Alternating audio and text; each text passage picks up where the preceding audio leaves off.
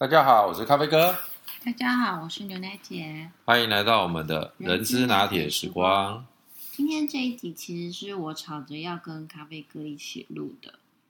那这一集呢，主要是要谈这个 David Wish，因为最近我在这个 YouTube 频道看到他有一个很简短五分钟的短讲。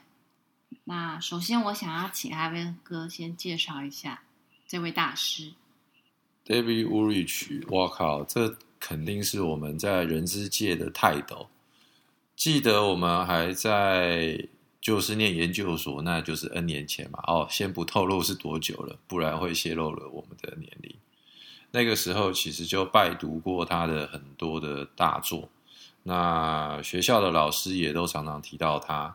尤其那个时候，呃，他把人力资源分成四个主要的工作的类型，在企业里面应该扮演四种不同的角色，包含的是所谓行政专家，或者是叫做呃员工的呃这个中文不知道怎么说啦，叫做 employee champion，呃，就是帮帮员工发声吧，哦，就是声音的声。那另外一个就是变革管理，呃，change agent。那当然，他也期望所有的 HR 他能够扮演一定所谓呃策略伙伴 strategic partner。所以在那个时候，我们念完了之后，念完了他这本书之后，其实引起了非常多的这个反思跟回想。而在企业界里面的实际上面的运作，也逐渐的朝向他的这样子的一个观念。来做不断的演进跟优化，所以牛奶姐在最近这一阵子看的这个 David Rich 的这个视频，呃，YouTube 之后，其实他蛮有感觉的哦。我，你牛奶姐要不要跟大家聊一聊啊？他这一集我觉得他有一个很好的观念，就是说，领导者给予员工最重要的一件事情是什么？他说：“其实一般来说的答案可能会是，比如说学习啦，或者是工作上的意义啦，或者是训练啊，或者是薪资福利等等。”他说：“这些这些都不是。”他说：“最重要的领导者给予员工的是，就是让这个组织成功的在市场上面经营，就是是一个成功会赚钱的组织。”对，所以这代表什么意思？对，所以其实说穿了就是。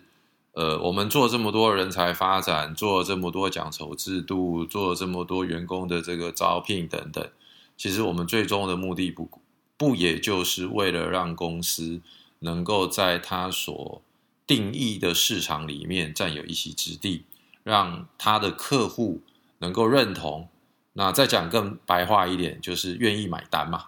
那因为愿意买单，组织才会不断的壮大。那我们做了这些后面。往下走，HR 的很多事情其实才能够变成是一个正循环，去不断的反馈到市场，让客户不断的再继续的认同我们，继续愿意买单。我想简单来说，就是一个这样子一个正循环的想法吧。对，我觉得它有一重重要的是，我就用英文直接讲，它就是说，No customer 就 No marketplace No marketplace 就是 No workplace。我觉得这句话真的是点醒了我很。很深的一句话就是：你没有在这个成功的市场里面，那就没有你就没有工作啦，你就没有客户啦。所以其实我们就是反推回来，就是我们在做各种制度的推行的时候，都要去连接到这个部分。比如说，他有提到你在研发一个新的产品，那这个产品确实是会让顾客满意的嘛？或者是说你在做绩效考核的时候。你这个有没有跟客户的需求做连接？我觉得这个观念是非常的重要。就是有时候我们会会呃迷失在一些制度设计里面，我们去忘了那个最重要的目的是什么？最重要的目的就是让我们的客户满意。虽然这个是老生常谈，但是说实在，这句话还是打打醒了我，就是。真的，这这句话真的好重要，所以我觉得是在大师的肩膀上面再看一场，而且重新的来看，我真的觉得超级的有感觉。对啊，所以呃，我们也会在我们的 FB，还有在我们的网页等等，也都会把这一集的 YouTube 的连接放在上面。所以，如果各位朋友你有兴趣的话，也欢迎能够亲身经历，去花个五分钟时间听一下这个我们人力资源大师，呃，他在所真正讲授到的，可能你会更有感觉。呃然后接下来，其实他其之前在那个用他英文的部分的话，他有讲了很多有关于，比如说 HR 的未来的角色，或是 HR 的创新。他这个字，我们也可以就是常常可以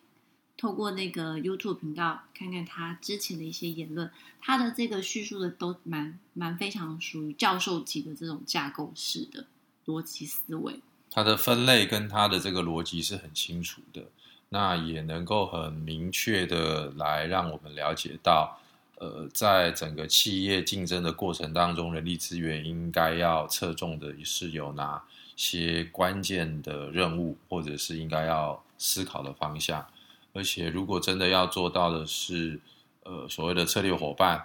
那么其实除了我们现在常常所谓的选育用流之外，其实它又点醒了我们应该去思考到更广的部分，包含的是可能叫做 PEST 哦，现在的政治环境、经济状况、社会科技的改变，然后社会风俗等等，那这个也都是人力资源，包含现在最流行我们在讲的是环保，那我们在呃联合国现在也提出来所谓的 ESG。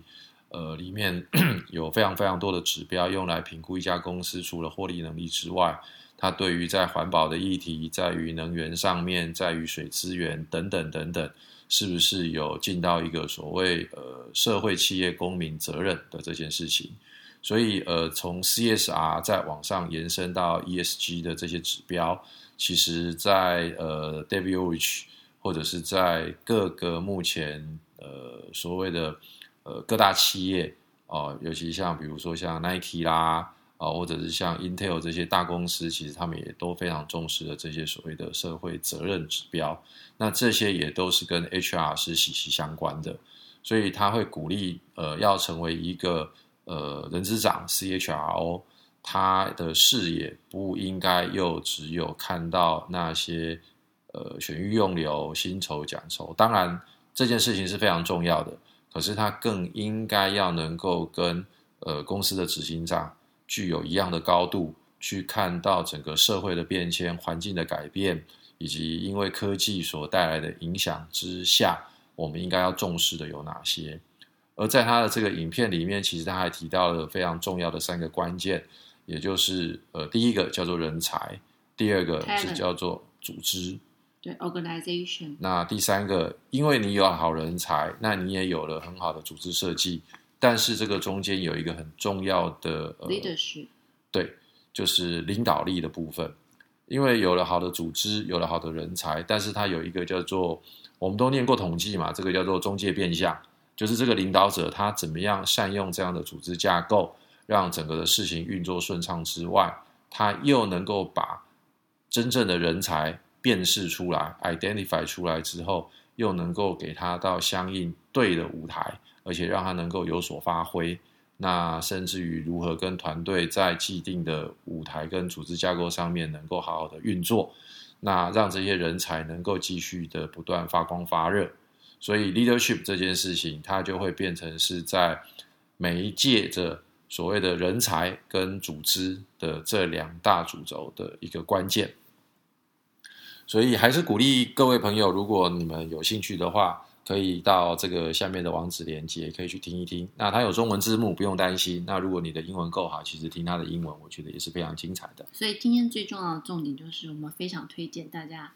跟 David Rich 学习一些呃新的 HR 的观点。没错。好喽，谢谢。嗯，那就先这样子喽，大家拜拜。